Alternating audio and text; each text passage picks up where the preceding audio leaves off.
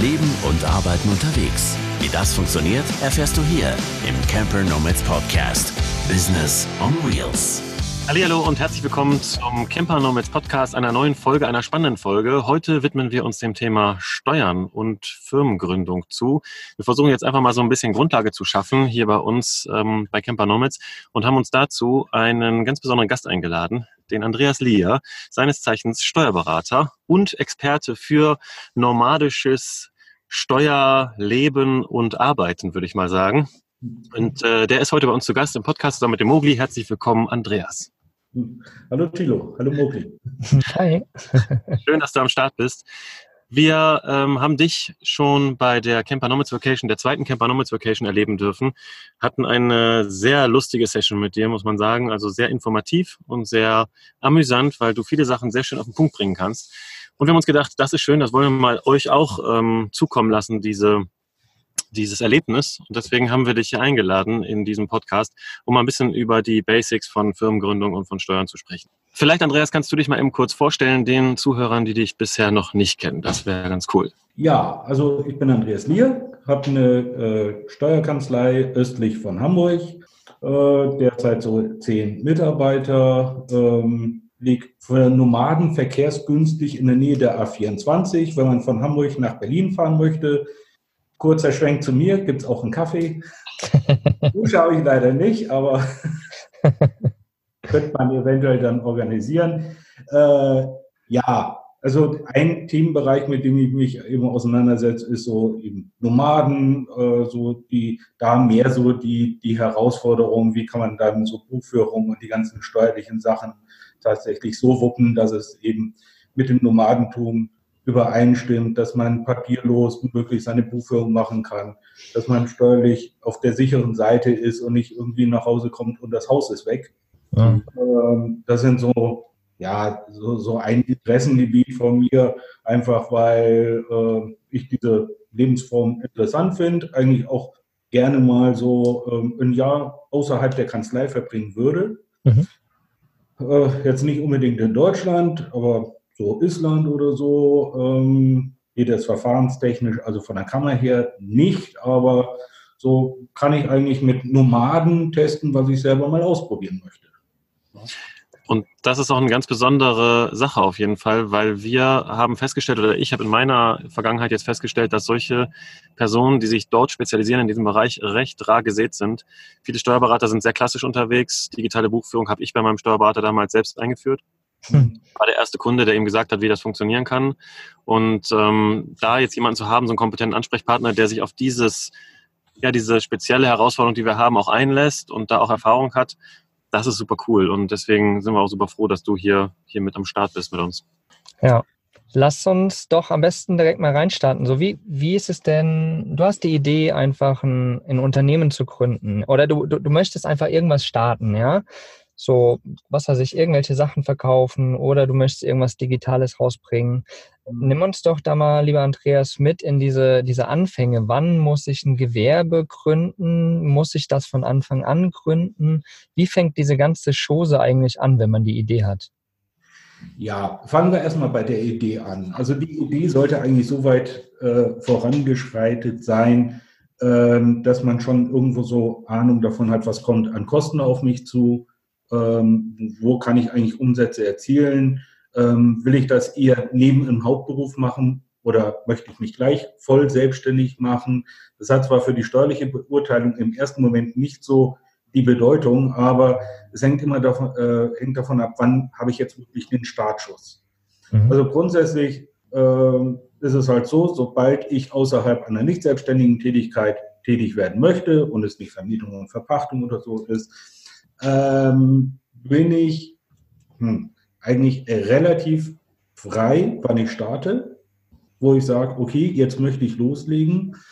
Ähm, wenn man gewisse Vorzüge hat, haben möchte, Vorsteuerabzug, muss man halt ähm, ja, so gewisse Schritte einhalten. Das heißt, wenn, wenn ich jetzt meine Geschäftsidee habe und sage, okay, jetzt möchte ich losstarten, ähm, dann hat man die Möglichkeit, man geht gleich zur Gemeinde, macht dort eine Gewerbeanmeldung, Ähm, die Gemeinde meldet einen dann auch gleich beim Finanzamt. Dann bekommt man vom Finanzamt einen Fragebogen, wie man sich das steuerlich vorstellt.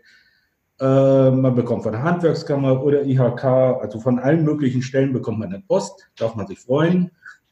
Ähm, wenn man meint, ja, ich habe gar kein Gewerbe, weil man eher so als Berater oder als Coach unterwegs sein möchte, was ja auch viele gerne möchten und gerade Gewerbesteuer mag keiner zahlen, dann empfehle ich, bevor jemand wirklich durchstartet, einfach mal beim Finanzamt anrufen und fragen, sag mal, wie ist das eigentlich, wenn ich dies oder jenes machen würde?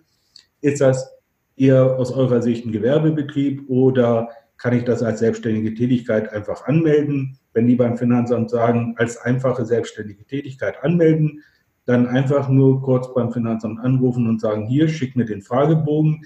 Den kann man auch im Internet, ähm, also meistens kriegt man dann einen Brief, wo man einen Verweis bekommt, im Internet findest du den Fragebogen da und da. Ähm, ja, und dann hat man das eigentlich schon losgetreten, entweder Gewerbeanmeldung oder Anmeldung beim Finanzamt, dass man jetzt selbstständig tätig sein möchte.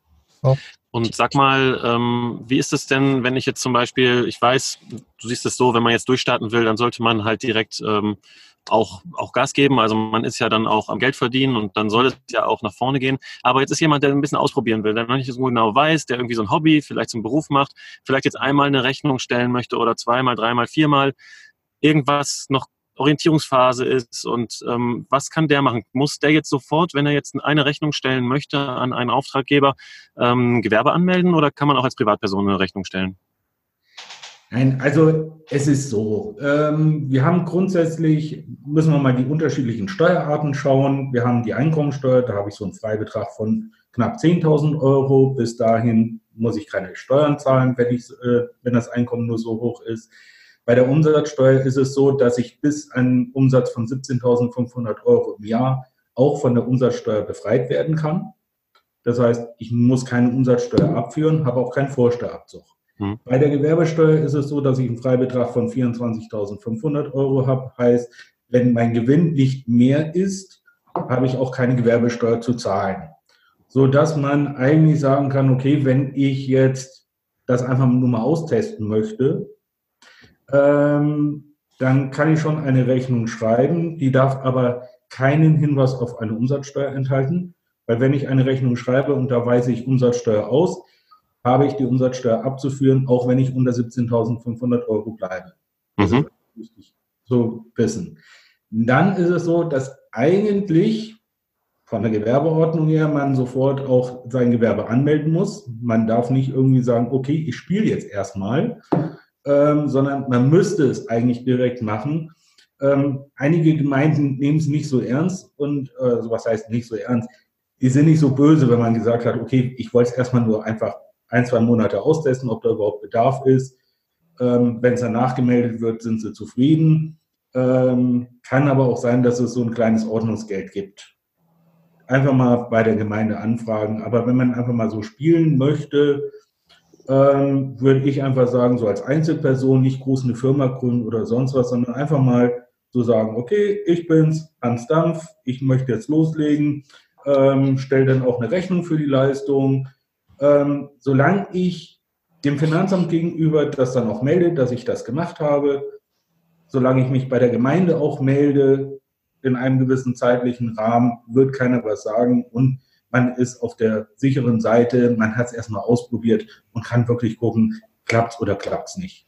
Weil viele Ideen, die ich habe, sind eigentlich so Totgeburten. Ähm, sind halt, ja, klappt ein, zwei Mal, aber meistens ist es die eigene Idee, wo man sagt, ey, das muss doch eigentlich jeder gebrauchen. Mhm. Und dann stellt man so nach zwei Tagen fest, wieso braucht das keiner? Ja, also das ist ja genau das Ding, weswegen ich das jetzt auch frage, weil es eben, man hat immer viele Ideen, man möchte viel ausprobieren und man weiß am Ende nicht, was wirklich funktioniert. Und das zeigt eigentlich nur die Tat und das Probieren. Ja. Ähm, und jetzt hast du gerade gesagt, wenn man es vernünftig, ähm, also eine Rechnung schreibt, man die Mehrwertsteuer nicht draufschreibt und wenn man das Ganze nachher in seine Einkommensteuererklärung auch anmeldet, dass man einen Verdienst gehabt hat und das auch in seine Steuer mit reinfließt, also darauf auch Steuern zahlt am Ende, dann ist alles erstmal in Ordnung. Und dann, wenn man sieht, dass was funktioniert, dann kann man auch ein Gewerbe anmelden. Gewerbe anmelden ist ja nur, nur zum Gewerbeamt gehen, 20 Euro zahlen, sagen, was man macht und dann war es das ja eigentlich schon. Ne? Genau. Ja, okay, es melden sich ganz viele Ämter dann, wenn man äh, Gewerbe angemeldet hat, weil erstmal äh, wird geprüft, ist es eine erlaubnispflichtige ähm, Betätigung, die man da hat. Also wenn man jetzt als Makler tätig sein möchte, dann braucht man eine gewisse Gewerbeerlaubnis auch dazu. Darauf muss man achten, aber das ist dann außerhalb des Steuerrechts. Das ist dann mehr Gewerbeordnung. Dann ist es halt so, dass durch gerade durch, also wenn man seinen Betrieb über die Gemeinde anmeldet oder über generell über eine Gewerbeanmeldung, ähm, dann bekommen ganz viele Institutionen auf einmal Bescheid über dich. Hm. Ähm, was bei einer Anmeldung übers Finanzamt eigentlich nicht ist. Beim Finanzamt, wenn du dich nur beim Finanzamt anmeldest, dann freut sich das Finanzamt, ah, wir haben wieder einen neuen Steuerpflichtigen, den wir jetzt anderweitig benutzen können oder für den wir Steuern einkassieren können. Hingegen die Gemeinde, die verteilt dann so richtig schön an, äh, eventuell sogar an die Müllabfuhr, weil da, wo du jetzt gewohnt, äh, wo du wohnst, da hast du ja jetzt auch einmal einen Firmensitz und ähm, und dann nicht mehr normalen privaten Hausmüll, sondern eventuell dann Gewerbemüll. Ja, nur weil du dort einen Gewerbebetrieb angemeldet hast. Ja, also, aber das sind solche Ordnungsmäß, äh, ja, Ordnungssachen, die dann da reinfließen, äh, die aber jetzt nicht unbedingt mit dem Steuerrecht was zu tun haben, wo man aber sich mal informieren muss im Vorfeld, was passiert eigentlich mit Müllabfuhr, Strom und, und, und, wenn ich jetzt sage, ich habe jetzt hier einen Gewerbebetrieb. Also Finanzamt ist das Thema. Beim Finanzamt melden dann, mhm. wenn man etwas offizieller machen möchte. Und von dann aus kann man weitergehen, ob man das dann als Gewerbe nutzen möchte und dann das Gewerbeanmeldung machen. Ist das richtig gesagt? Ja, so kann man es machen. Ob es jetzt um der, der richtige Weg ist, soll man dahin. Aber ich glaube, wenn man sich beim Finanzamt meldet, dann sind schon alle relativ zufrieden, weil früher oder später kriegt die Gemeinde dann auch ihr Geld. Wenn ich richtig erfolgreich bin, dann, dann freut sich die Gemeinde dass ich mich mal gemeldet habe. Ähm, ansonsten, ja, also richtig wäre es Gemeinde und die meldet mich beim Finanzamt. Aber wenn ich es erstmal ausprobieren möchte. Ja, und da, da sind wir ja bei diesem wundervollen Finanzamt, wo die meisten Menschen ja tatsächlich immer so, oh nein, das Finanzamt, damit will ich überhaupt gar nichts zu tun haben. Ja, das hört man ja immer wieder und ach, wenn man da erst anfängt und dann, äh, die wollen immer nur Geld von mir und hin und her, ähm, vielleicht kann man da irgendwie so ein bisschen die Angst nehmen. Ja, also erstmal beim, auch wenn es manchmal anders ausschaut, beim, beim Finanzamt sitzen auch Menschen. Mhm. ähm, ich habe mal einen, einen interessanten Lohnsteuerprüfer gehabt, bei dem war das so, wenn der hierher kam, um Mandanten zu prüfen, habe ich erstmal mit ihm seine Urlaubsfotos angeschaut. also die haben auch private Interessen, sind auch gar nicht so böse. Und ähm, es ist eigentlich, wenn man, also aus meiner Erfahrung weiß ich, wenn man beim Finanzamt anruft und sagt, ich bräuchte mal bitte Hilfe, dann ist das auch ein ganz natürlicher Reflex von allen Menschen, dass sie dann auch gerne helfen. Mhm. Im Gegenteil, wenn man beim Finanzamt anruft und sagt, ich brauche Hilfe dabei oder dabei, ähm, dann sind die auch froh, dass man sich gemeldet hat, dass man Hilfe braucht und nicht wie so eine ist, ja, ich mache jetzt erstmal im, im Geheimen, ja, und vielleicht bekommt das Finanzamt ja nichts mit und dann habe ich nämlich erst recht ein Geschäft gemacht. Es gibt also diesen Spruch, ein Geschäft ist erst dann ein Geschäft, wenn man dem Finanzamt nachweist, dass das Geschäft kein Geschäft war. ähm, also insofern beim Finanzamt anrufen, die, die freuen sich darüber, wenn sie einem helfen können, weil sie dann eben auch wissen, okay, da haben wir jemanden, der möchte es auch ehrlich machen. Mhm. Und, äh, da habe ich noch nie irgendwie was Böses erlebt. Mhm. Ja. Nur wenn jemand meint, ja, ich will alles am Finanzamt vorbei und ich will jetzt erstmal meinen großen Reibach machen und eventuell beteilige ich das Finanzamt daran, das mögen die halt nicht. Ja. Ja. Also das, das, Finanzamt hat einfach äh, ein paar Spielregeln, sage ich mal, ja, wenn man es spielerisch ausdrückt, äh, an die man sich halten muss. So, und wenn man die eigentlich befolgt und nett mit denen umgeht, dann ist es ja eigentlich in Anführungsstrichen entspannt, sage ich mal. So ist es. Das ist wie im normalen, äh, normalen Verhältnis auch. Keiner mag, wenn er verkohlt wird von irgendjemandem. Ähm, das betrifft uns. Mhm. Das betrifft die Finanzbehörde, Bank oder sonst was. Ähm, solange man ehrlich miteinander umgeht, ist da auch nichts. Manchmal gibt es halt so Sachen, die sind strittig, ob das jetzt so oder so ist. Ähm, da kann man dann drüber reden, aber mhm. solange man den Bogen nicht überspannt, ähm, klappt das eigentlich wunderbar. Ich glaube, ja. größte Problem gibt es eigentlich immer dann, wenn die Leute meinen, ihr, ähm, ich möchte eine wunderbare Straße haben, ich möchte eine wunderbare Schule haben, aber ich möchte keine Steuern zahlen, damit das alles finanziert wird. Ja, ja. Ähm, kannst du noch mal ein paar Tipps geben zu dem Thema? Also wir, wir haben jetzt die Idee, wir wollen loslegen, wir haben das jetzt, unsere Idee für ein Unternehmen so weit aufgebaut, dass mhm. wir sagen, da kommen auch ein paar Einnahmen und ein paar Ausgaben. Äh, wir sind aber vielleicht im ersten Jahr oder im zweiten Jahr auch noch unter diesen 17.500 Euro, also wo man nicht verpflichtet ist, seine Umsatzsteuer auszuweisen. Äh, mhm. Umsatzsteuer, glaube ich, ja. Ne? ja genau. Ähm, und äh, gibt es da noch ein paar Tipps äh, von deiner Seite aus? Weil man hört ja auch immer wieder diese Geschichte, oh ja, und dann im dritten Jahr habe ich so viel verdient und dann wollten die das Finanzamt 10.000 Euro von mir, mhm. Äh, dass man das vielleicht vermeiden kann? Ja, also man muss jetzt erstmal bei, bei der Anmeldung, also wenn ich meinen Betrieb anmelde oder meine Tätigkeit anmelde, die ich vielleicht nebenbei mache, werde ich halt gefragt, wie viel Umsätze erwarte ich eigentlich. Und wenn ich sage, ich erwarte nicht mehr als 17.500 Euro, dann äh, muss ich eben, wie du, selbst, äh, wie du richtig sagst, keine Umsatzsteuer abführen, äh, darf dann eben in der Rechnung auch nichts ausweisen und bin dann auch, was die Abgabe der Steueranmeldungen abgibt, ähm, in Anführungszeichen befreit. Weil ich keine Steuern zahlen muss, muss ich es auch nicht anmelden. Wenn ich bei der Anmeldung aber sage, dass ich über diese 17.500 Euro komme, dann muss ich als Neugründer oder als Neubetrieb die ersten zwei Jahre monatlich eine Umsatzsteuervoranmeldung abgeben, wo ich dann meine entsprechenden Umsätze auch deklarieren muss. Ähm, zu diesen Überraschungen mit 10.000 Euro Nachzahlen oder so, da äh, kommt eigentlich nur dann, wenn ich ähm, einfach sage, okay, das Geld, was ich jetzt einnehme, gehört zu 100 Prozent mir, egal was kommt, und ich keine Rücklagen für irgendwelche Steuern tatsächlich mache. Mhm. Also da äh, gerade, okay, solange ich unter 17.500 Euro bleibe, muss ich für die Umsatzsteuer nicht zurückhalten, aber unter Umständen habe ich andere Einkünfte ähm, und dann habe ich einen Gewinn und nicht so viel Betriebsausgaben. Da wäre schon ganz gut, wenn man mal irgendwie, es gibt ganz viele Tabellen, die man auch im, im Internet abfragen kann, was da an Steuern rauskäme, dass man dann einfach so 15, 20 Prozent von dem, was man an Einnahmen hat, einfach mal zur Seite legt. Mhm. Nur so auf Sparbuch. Ja? Mhm. Also man muss nicht davon ausgehen, dass man es tatsächlich dann zum Finanzamt tragen muss, aber man hat dann wenigstens mal so eine Rücklage gebildet. Und wenn dann wirklich nach zwei Jahren irgendwo ein Finanzamt ankommt und sagt, ich will 10.000 Euro haben, dann hat man es eventuell zurückgelegt. Ja. ja? Mhm. Ähm, das ist nur etwas, was viele am Anfang eben falsch machen. Die denken sich, okay, ich habe jetzt eine Rechnung über 1500 Euro geschrieben, das Geld kann ich alles für mich behalten. Ja? Ähm, und wenn man dann eben nicht dran denkt, Finanzamt möchte ja auch noch Geld haben oder die Gemeinde für Gewerbesteuer, ähm, ja, dann kommt es nur zu solchen Nachzahlen. Aber ja. wenn man kontinuierlich ähm, solche seine Zahlungen irgendwo im Griff hält und auch die Steuern ein wenig ähm, im Auge hält, kommen solche Nachzahlungen nicht heraus. Man kann auch, wenn nicht bei der Umsatzsteuer, aber bei der Einkommensteuer kann man auch beim Finanzamt sagen, du pass auf, dieses Jahr werde ich wahrscheinlich so und so viel Gewinn machen kann ich nicht schon mal vierteljährlich irgendwie Einkommensteuer vorauszahlen. Ja? Mhm. Dadurch kann man es dann auch in kleine Häppchen äh, letztendlich bringen.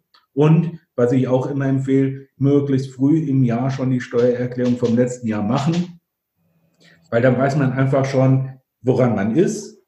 Ähm, selbst über das Elster-Programm von, äh, von der Finanzverwaltung, was ja auch kostenlos ist, was nichts kostet, also wo man nicht extra was zahlen muss, kann man schon ausrechnen, was ungefähr an Steuern auf einen zukommt.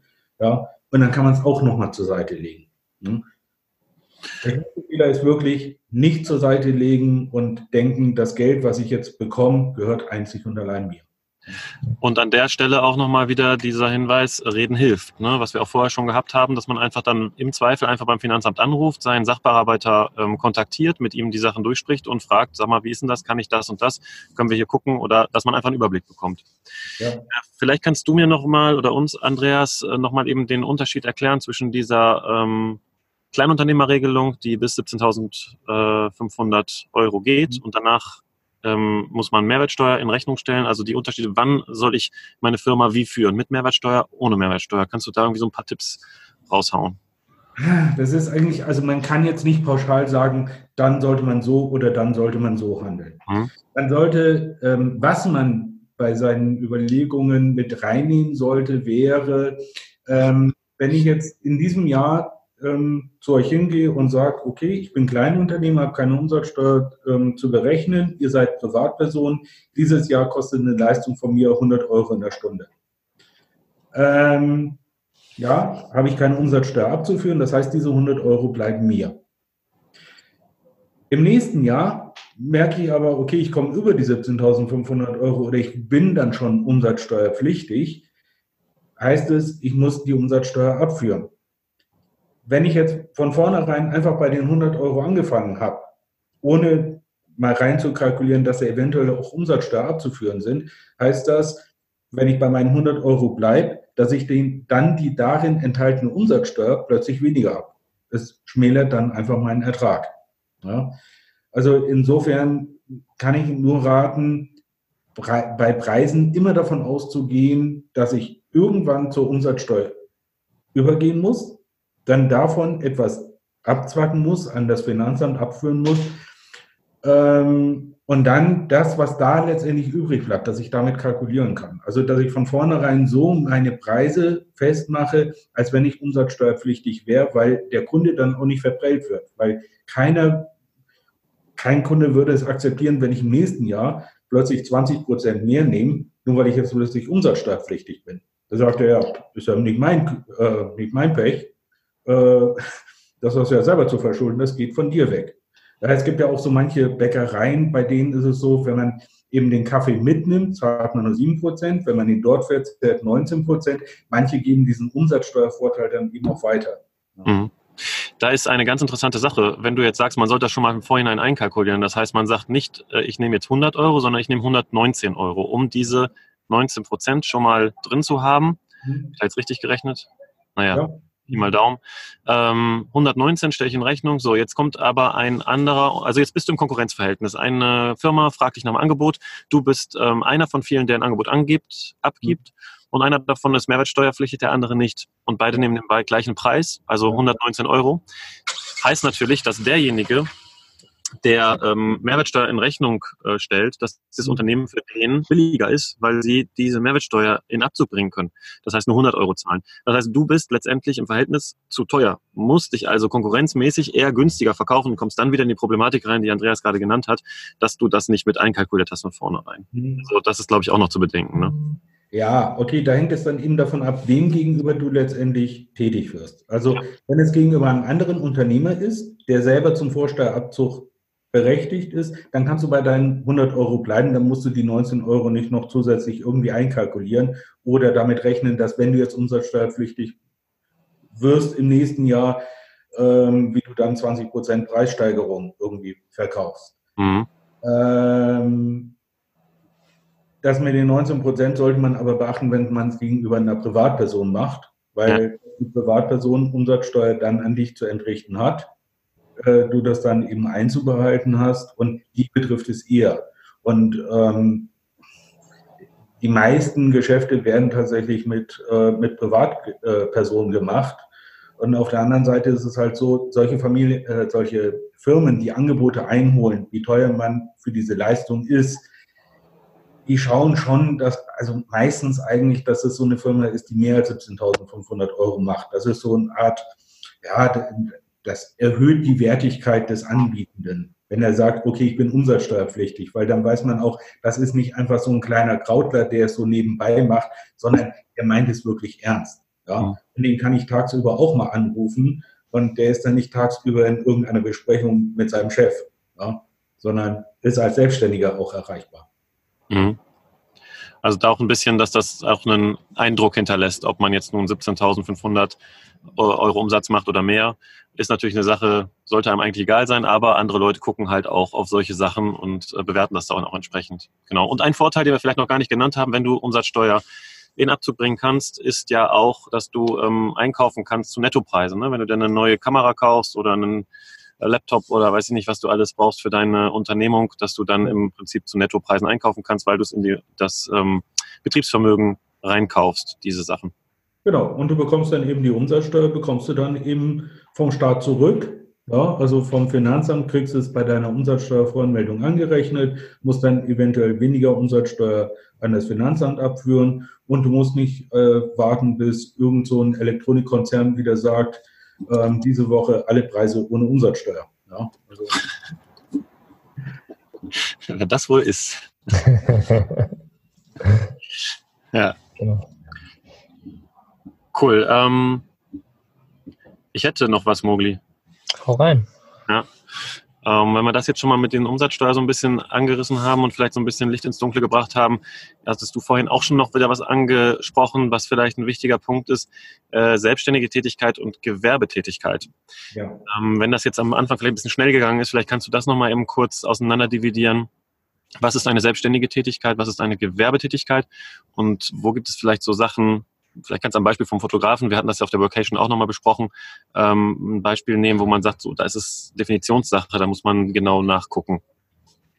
Ja, also so, so ähm, typische Gewerbebetriebe sind einfach so, so der Handwerker, der ist auf jeden Fall gewerblich. Ähm, wenn ich irgendwie Waren verkaufe, ist es gewerblich. Äh, also das sind so, ähm, die ich im, im klassischen Sprachgebrauch als Werbebetrieb auch bezeichne. Die sind in der Regel im Einkommensteuerrecht eben oder im Gewerbesteuerrecht eben auch Gewerbebetrieb. Dann gibt es so klassische Berufe, die nicht gewerbesteuerpflichtig sind. Darunter falle ich als Steuerberater. Wenn ich es als Einzelkanzlei mache, ähm, dann, ähm, beziehungsweise dann Rechtsanwälte, Ärzte, ähm, die sind alle nicht gewerbesteuerpflichtig. Und dann gibt es so Grenzbereiche. Ja? Also Grenzbereich zum Beispiel beim Fotograf, wenn er einfach nur so, so Standardaufnahmen macht, wo, wo nichts gerade Künstlerisches dahinter ist. Äh, da gibt es halt so diese, gibt so Fotostudios, wo nur Passfotos gemacht werden und so, also wo, wo einfach nur jeder mit so einer Ritsch-Ratsch-Klick-Kamera was machen könnte, dem seine Tätigkeit wird eher gewerblich angesehen, weil da nicht groß was Geistiges, also etwas übertrieben dargestellt, irgendwas Geistiges stattfindet. Hingegen, wenn ich jetzt so, äh, so ein Fotograf bin, der ähm, ähm, der künstlerisch oder designmäßig? Ja, so designmäßig, der solche Werbekataloge macht, der, der so, so monumentale Aufnahmen erledigt. Also wo, wo einfach jeder sagt, ey, Wahnsinn, was das für, für Aufnahmen sind, ja. Ähm, dann wird dem seine Tätigkeit eher so in den selbstständigen Bereich reingebracht und dann ähm, wird er eher von der Gewerbesteuer befreit.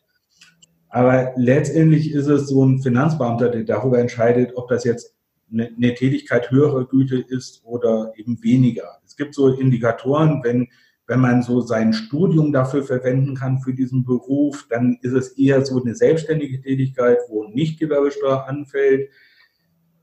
Wenn man dafür nicht studieren muss, ähm, dann muss man schon irgendwo nachweisen, dass man gleichartige Kenntnisse letztendlich hat.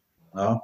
Ähm, hängt immer von der Argumentation ab und hängt aber auch von den entsprechenden Finanzämtern ab.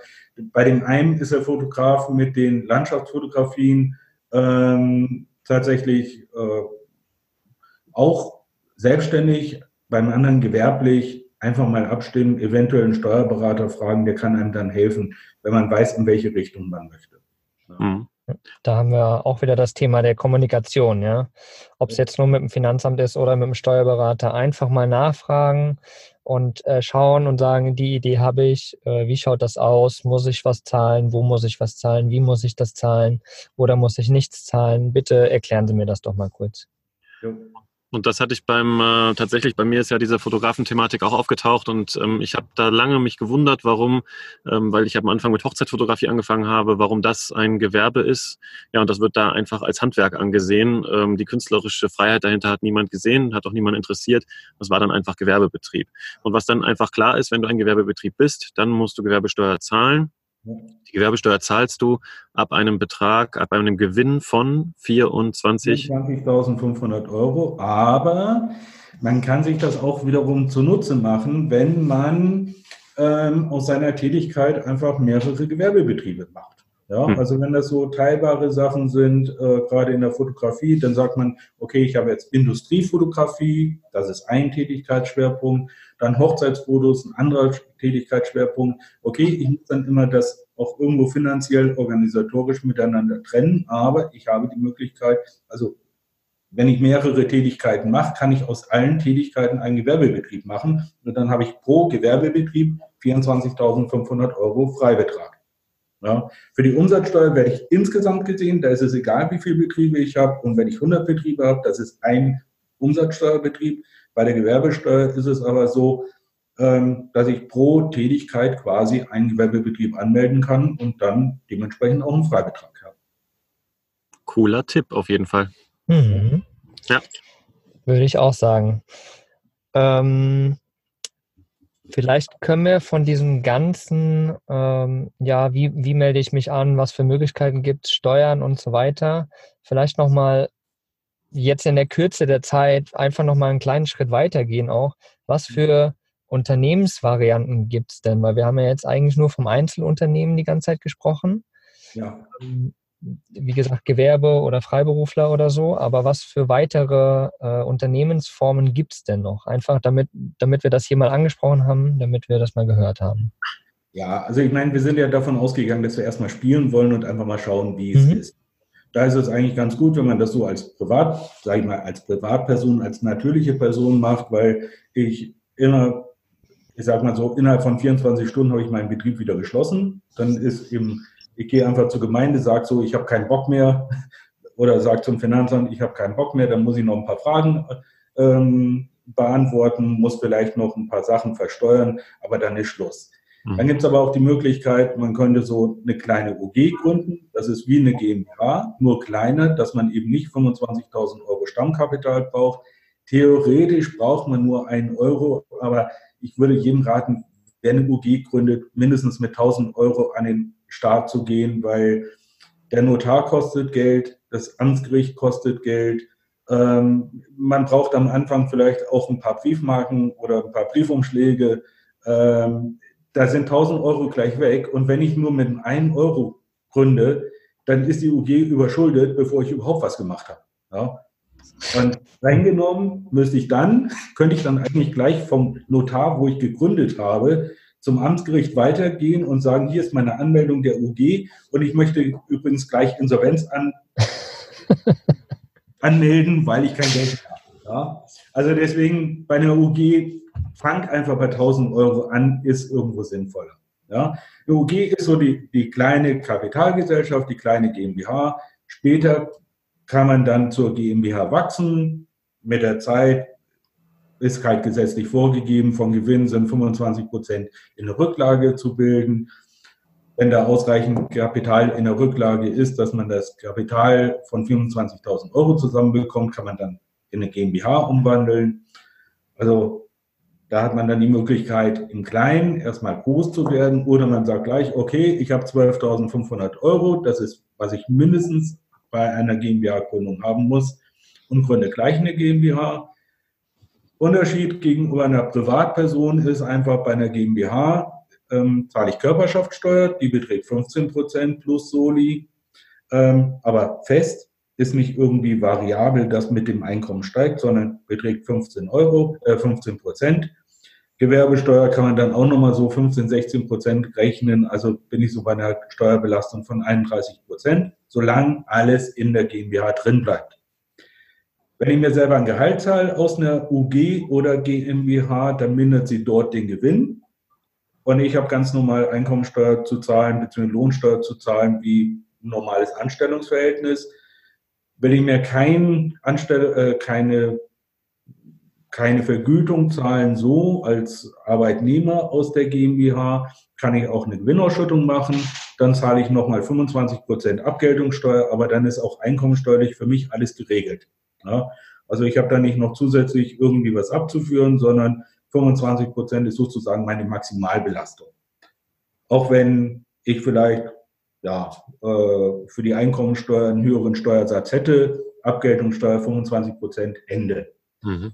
Habe ich nicht so viele Einkünfte, dass der normale Steuersatz niedriger wäre als 25 Prozent, kann ich dann eben eine Steuererklärung machen, dann wird es angerechnet und dann ist das ganz normale Verfahren. Mhm. Dann gibt es noch so, so die Klassiker OHG, was man gründen kann. Das ist eine reine Personengesellschaft. Eine KG ist auch eine Personengesellschaft, ähm, die dann an sich Gewerbe, selber gewerbesteuerpflichtig sind, weil sie als sich als Gewerbebetrieb anzusehen sind. Ähm, die Einkünfte sind aber von mir in der Einkommensteuererklärung anzugeben. So, das ist so ein groben, so mit dem man da so umspielen kann. Da gibt es noch Aktiengesellschaften, Genossenschaften. Genossenschaften werden gerade so durch, durchs Land getrieben von gewissen Steuersparmodellen. Ähm, wie ich anfing mit der Steuerberatung, da gab es noch die Bauherrenmodelle. 20 Jahre später hat jeder Zahnarzt verflucht, dass er damals auf dieses Pferd gesetzt hat, weil er ganz viel nachzahlen kann. Also muss man mal schauen, was aus diesen Genossenschaftsmodellen wird. Ich bin, bin da etwas vorsichtig. Ähm, das ist wie, also wenn mir jemand verkauft, du zahlst bei mir nur ganz wenig Steuern bei meinem Modell, dann ist es wahrscheinlich genauso seriös, als wenn mir jemand sagt, du, pass auf, wenn du mir heute 100.000 Euro gibst, ich verzins dir das mit 25 Prozent. Ja, also immer vorsichtig sein. Äh, es ist reizvoll, keine Steuern zu zahlen, ohne Zweifel. Ähm, aber auf der anderen Seite, wenn man mit so einem Risiko lebt, dass es doch nicht so hinhaut oder ich nicht der Typ bin, der wirklich diese Regeln leben kann, dann wird es ganz schön gefährlich. Mhm. Und auf der anderen Seite muss man auch sagen, also ich finde es toll, wenn ich über Straßen fahre, die in Ordnung sind. Wenn es Schulen gibt, äh, wenn es Polizei gibt und, und, und, das wird alles von Steuergeldern gezahlt, äh, muss man einfach mal so ins Verhältnis setzen. Okay, ja. ich habe auch oftmals einfach den Eindruck, ähm, gerade so Berlin, der, der Flughafen, Elbphilharmonie, da wird das Geld zum Fenster rausgeschmissen, dass ich eigentlich auch keinen Bock habe, Steuern zu zahlen. Aber es gibt auch gute Sachen, die damit gezahlt werden. Einfach mal so ja, ist nicht alles schlecht. Ja. Sag mal, eine, eine ähm, Form, eine Unternehmensform, die vielleicht noch für einige interessant ist, ähm, wäre noch die GBR, wenn wir da nochmal vielleicht zwei, drei Worte drüber verlieren können und ähm, vielleicht auch nochmal zu diesem Thema, was ganz viele bewegt, was wir auch schon wieder in der Vocation gesehen haben, Thema Haftung kommt da ja auch noch mit rein. Vielleicht kannst du da nochmal den einen oder anderen Satz zu sagen. Also GBR ist eigentlich so die, die einfachste Gesellschaftsform, die es gibt zwischen ein paar Personen. Also alleine schon dadurch, dass wir uns verabredet haben, heute diesen Zoom-Call zu machen, ähm, haben wir eine GBR gegründet. Ja? Also wir haben uns zusammengeschlossen, um gemeinschaftlich etwas zu machen. Sobald wir fertig sind, ist die GBR wieder aufgelöst. Ähm, das geht im Unternehmerischen genauso. Wenn wir drei jetzt beschließen, oh, ähm, wir sind so erfolgreich mit dem oder dem Geschäftsmodell, machen wir einfach eine GBR. Ähm, ich würde immer noch so die Spielregeln für die GBR, wie man miteinander umgeht, was man untereinander macht, ähm, würde ich irgendwo noch ähm, schriftlich festhalten. Aber ansonsten ist man ganz schnell gegründet, kann auch einfach nur zum Finanzamt hingehen und sagen, hier, wir sind als GBR oder zur Gemeinde, wir sind als GBR. Ja, und äh, von der Flexibilität genauso wie als wenn ich als Einzelperson irgendwo ein, äh, ja, ein Unternehmen gründe. Ich habe es ganz leicht gegründet und kann auch genauso schnell das dann wieder beenden. Ja? Mhm. Da sind mehr so die Spielregeln untereinander, die dann interessant sind. Und da kann ich einfach nur sagen, macht euch einfach Gedanken darüber, wie ihr miteinander dann im unternehmerischen Miteinander umgehen wollt, was ihr alles geregelt haben wollt. Stellt euch immer vor, ihr würdet mit eurem ärgsten Feind zusammen so eine GBR gründen, was ihr dann beachten wollt mit so einem und das macht für euch selber auch aus. Wenn ihr euch vertragt, gut, aber wenn es auseinandergeht, dann sind die Regeln wirklich ganz gut. Ja. Mhm. Cool. Und dieses Thema, dieses Thema Haftung, ähm, wenn du jetzt ein Einzelunternehmen hast, dann haftest du ja vollumfänglich mit deinem ganzen Privatvermögen ja. für Sachen, die schiefgehen. Äh, da ist immer die Frage, was kann wirklich schiefgehen? Bei einer GmbH, UG bist du beschränkt, Haftungs, äh, bist du also beschränkte Haftung. Also das wird die, die Körperschaft hat im Prinzip dann die Haftung und nicht mehr du als Person. Das ist ja eine dritte, muss man sich ja so vorstellen, ne? Ist ja auch so ein, ein gutes Gedankenkonstrukt. Also wir drei sind jetzt da, aber die GmbH, die wir gründen, die ist eine vierte Person sozusagen, mhm. Körperschaft. Und mit der machst du die Verhandlungen, mit der regelst du das alles. Ähm, da ist nochmal, ja, dieses Thema Haftung ist für viele Leute ein wichtiges Thema. Was bedeutet es genau mit der Haftung? Ja, also bei der, bei der Haftung muss man jetzt mal differenzieren. Auch bei der GmbH kann ich als Geschäftsführer haften für Steuerschulden, für, für Sachen, die ich eben verbrochen habe. Mhm. Ja. Ähm, eventuell bei der Produkthaftung oder ähnlichen Sachen wird die GmbH nur mit dem Gesellschaftsvermögen haften, also es greift nicht in das Privatvermögen. Mhm. Ja. Ähm, bei einer GBR oder bei einer Einzelperson ist es halt so, dass es unter Umständen doch in das Privatvermögen reingehen kann, dass eben auch das Privatvermögen da in Mitleidenschaft gezogen wird, wenn bei einer Veranstaltung irgendwas schief geht, ihr Vorsatz vorgeworfen wird und, und, und. Bei der GBR muss man eben darauf achten, ähm, dass da die Haftung eben nicht so ist, ja, wir sind drei Leute, dann hat jeder nur zu einem Drittel da die Haftung zu übernehmen. Nee, da kann derjenige, der, ähm, da geht es eigentlich schon bei Bestellungen los. Wenn von der GBR etwas bestellt wird für 120 Euro und es wird nicht gezahlt, dann kann derjenige, bei dem ihr es bestellt habt, zu irgendeinem von der GBR hingehen und sagen, hier, ich möchte 120 Euro haben. Mhm.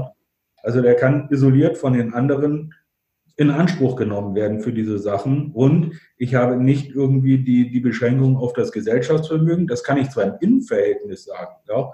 Kann zwar sagen, okay, wir drei machen jetzt aus, ähm, für den Mist, den ich mache, haftest du, Tilo, ähm, da hast du den Kopf hinzuhalten. Äh, nach außen hin interessiert das keinen. Der wird dann einfach sehen, bist du Gesellschafter der GBR, okay, dann hole ich mir das Geld von dir. Dann macht ihr mhm. mit den anderen aus, wie ihr das untereinander ausmachen wollt, wie ihr das aufteilen wollt, den Schaden, aber ich will jetzt erstmal das Geld von dir haben. Das ist bei der GBR zu beachten, wobei 90 Prozent der Sachen laufen ehrlich ab und dann kann man auch eine GBR versuchen. Ja, aber ähm, das ist immer nur, bekannt werden immer die Fälle, wo es schief geht und da geht es dann ordentlich schief. Deswegen einfach im Vorfeld etwas mehr sich Gedanken darüber machen, was will ich wirklich. Das spart später ganz viel Ärger. Cool, Mogli. Wir haben schon mal jetzt einen coolen Überblick bekommen, oder? Würde ich sagen, über ähm, verschiedene Gesellschaftsformen haben wir besprochen, angerissen zumindest. Das kann man noch un, also ganz tief in die noch erweitern auf jeden Fall und ja. auch individuell betrachten. Ähm, wir haben jetzt über die Mehrwertsteuerregelung gesprochen, 17.500 die Grenze. Wir haben über Gewerbesteuer gesprochen und äh, selbstständige Tätigkeiten.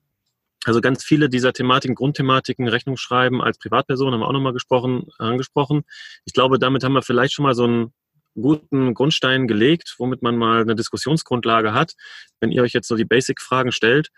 Aber es gibt noch so viele weitere spannende Themen. Also mir fällt da zum Beispiel eine digitale Buchhaltung, was ich total spannend finde, ähm, für, gerade für uns Nomaden. Ähm, ich habe fast das Gefühl, wir sollten da den Andreas nochmal ähm, zu, oh, ja. zu Rate ziehen in, einer, in einer nächsten äh, Folge. Da seid ihr schon voll Bock drauf. Aber ihr könnt es auch anders machen. Genau. Ja, also ihr habt auf jeden Fall die Möglichkeit, da äh, der liebe Andreas ja bei unserer zweiten Camper Nomads Vacation schon als Experte mit dabei war und wir echt ein, wie am Anfang schon gesagt, eine spannende drei Stunden hatten, sagen wir es mal so, wo wir wirklich alle Fragen ganz intensiv behandelt haben. Äh, entweder kommt ihr zur nächsten Camper Nomads Vacation vom 10. bis zum 13. Oktober jetzt, also gar nicht mehr so lange hin tatsächlich. Alle Infos natürlich auf campernomads.net slash vacation. Da seht ihr auch nochmal ein Foto vom lieben Andreas und äh, wer er so ist. Und genau, aber ansonsten könnt ihr natürlich auch, ähm, wenn ihr jetzt sagt, ihr habt ganz spezielle Fragen äh, und ihr könnt vielleicht zu der Vacation nicht kommen, dann könnt ihr natürlich Andreas auch äh, so kontaktieren und äh, seine Fragen oder seine Beratung natürlich in Anspruch nehmen. Vielleicht ähm, kannst du mal ganz kurz sagen, Andreas, wie man dich denn überhaupt äh, erreicht. Also am einfachsten geht es per E-Mail, einfach andreas.lier.danrevision.tax werden wir natürlich auf jeden Fall in den Shownotes nochmal verlinken, ganz klar. Wäre ganz gut, wenn ihr im Betreff dann reinschreibt, dass er eben von den Camper Nomads kommt. Mhm. Dann, dann kann ich das irgendwo schon mal einsortieren und dann, ja. Genau. Hoffentlich helfen. Und wir können euch sagen, Andreas ist wirklich so sympathisch, wie er jetzt auch rüberkommt hier. Also das ist genauso eins zu eins, so werdet ihr auch mit ihm dann sprechen äh, im Beratungsgespräch. Wir haben ihn jetzt auch schon mehrfach erlebt. Ja. Ähm, haben ihn tatsächlich auch zu unseren Fragen von Campernomics Seite ähm, schon in Anspruch genommen und ähm, ja, gelöchert, auf der Vacation schon gelöchert. Und auf der Vacation könnt ihr euch auch eure individuellen Fragen loswerden. Es ist zwar ein Gruppenmeeting, aber auch da war bei der letzten Vacation total cool. Also ich, ich weiß nicht, am Ende haben wir wirklich das Gefühl gehabt, dass alle ihre Fragen losgeworden sind, mhm. die sie da stellen wollten und auch sehr spezifische Fragen, die allerdings für alle irgendwie dann wieder interessant waren. Sehr viele Aha-Momente dabei. Also wirklich für alle, auch für Leute, die sich schon ein bisschen besser auskennen und ja auch schon selbstständig sind eine lange Zeit. Da könnt ihr euch auf jeden Fall drauf freuen. Also wenn ihr Bock habt, dabei zu sein, kommt rum. Es lohnt sich. Und nicht nur ja. das, wir haben ja auch noch äh, Social Media Workshop, wir haben auch noch einen Workshop zur Krankenkasse und ganz abgesehen von all den ganzen Nomaden, die sich da treffen und die sich gegenseitig inspirieren und unterstützen bei ihren Projekten, das, ähm, da könnt ihr nach vorne rocken, wenn ihr das Gefühl habt, ihr steckt irgendwie fest oder ihr braucht erstmal so ein bisschen Input und so ein bisschen Anschub, um eure Sachen nach vorne zu bringen. Genau. Ja, du hast gerade das Thema auch noch Krankenversicherung und so angesprochen. In der letzten Woche war die Folge von dem lieben Dennis Jäger, unserem Experten zur Krankenversicherung, auch zum Thema Auslandskrankenversicherung und so.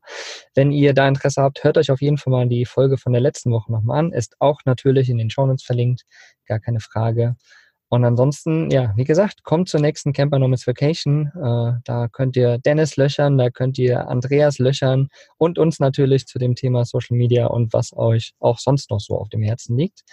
Ähm, eine Sache, die ich aber gerne noch an euch da draußen, die Hörer, ähm, fragen würde oder erbitten möchte, dass ihr vielleicht jetzt schon mal irgendwie als private Nachricht, als Kommentar oder sowas einfach mal so Fragen auch raushaut, ähm, die ihr zu dem ganzen Thema Steuern, Firmengründung und so weiter, die euch noch auf der Seele liegen, damit wir da einfach auch mal so ein Repertoire haben und vielleicht dann mit äh, Andreas einfach in Zukunft auch nochmal ein paar spezielle Folgen machen können zu gewissen Themen, Einzelkleine, also kleine Einzelthemen, weil das hier war ja jetzt ein schöner Überblick, sage ich mal, so ein Basic-Überblick, aber ja, wir haben gemerkt, man kann in jedes Thema, ich glaube, noch mindestens drei Stunden in jedes einzelne Unterthema nochmal reingehen.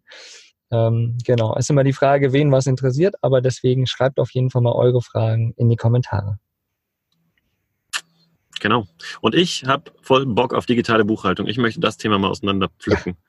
Also das äh, wäre, das wäre richtig spannend, was da für Möglichkeiten gibt, wie man es vielleicht selbst alles regeln kann oder viel auch gar nicht beim Steuerberater abgeben muss, sondern Teile vielleicht selbst organisieren kann und der Steuerberater hat dann nur das Auge drauf und macht das dann mit dem Finanzamt, bildet diese Schnittstelle unter die beratende Funktion oder wie man Buchhaltung auch komplett abgeben kann, was sich lohnt, hin und her. Da gibt es verschiedene Modelle und da kann uns Andreas bestimmt ja auch viel zu erzählen. Gerne. Ja. Genau. Ja, dann, ähm, lieber Andreas, herzlichen Dank auf jeden Fall für deine Zeit mal wieder. Ähm, hast uns äh, einen guten Überblick geschaffen wieder zu dem Thema Steuern und Firmengründung. Ähm, und danke natürlich an alle da draußen für eure Zeit.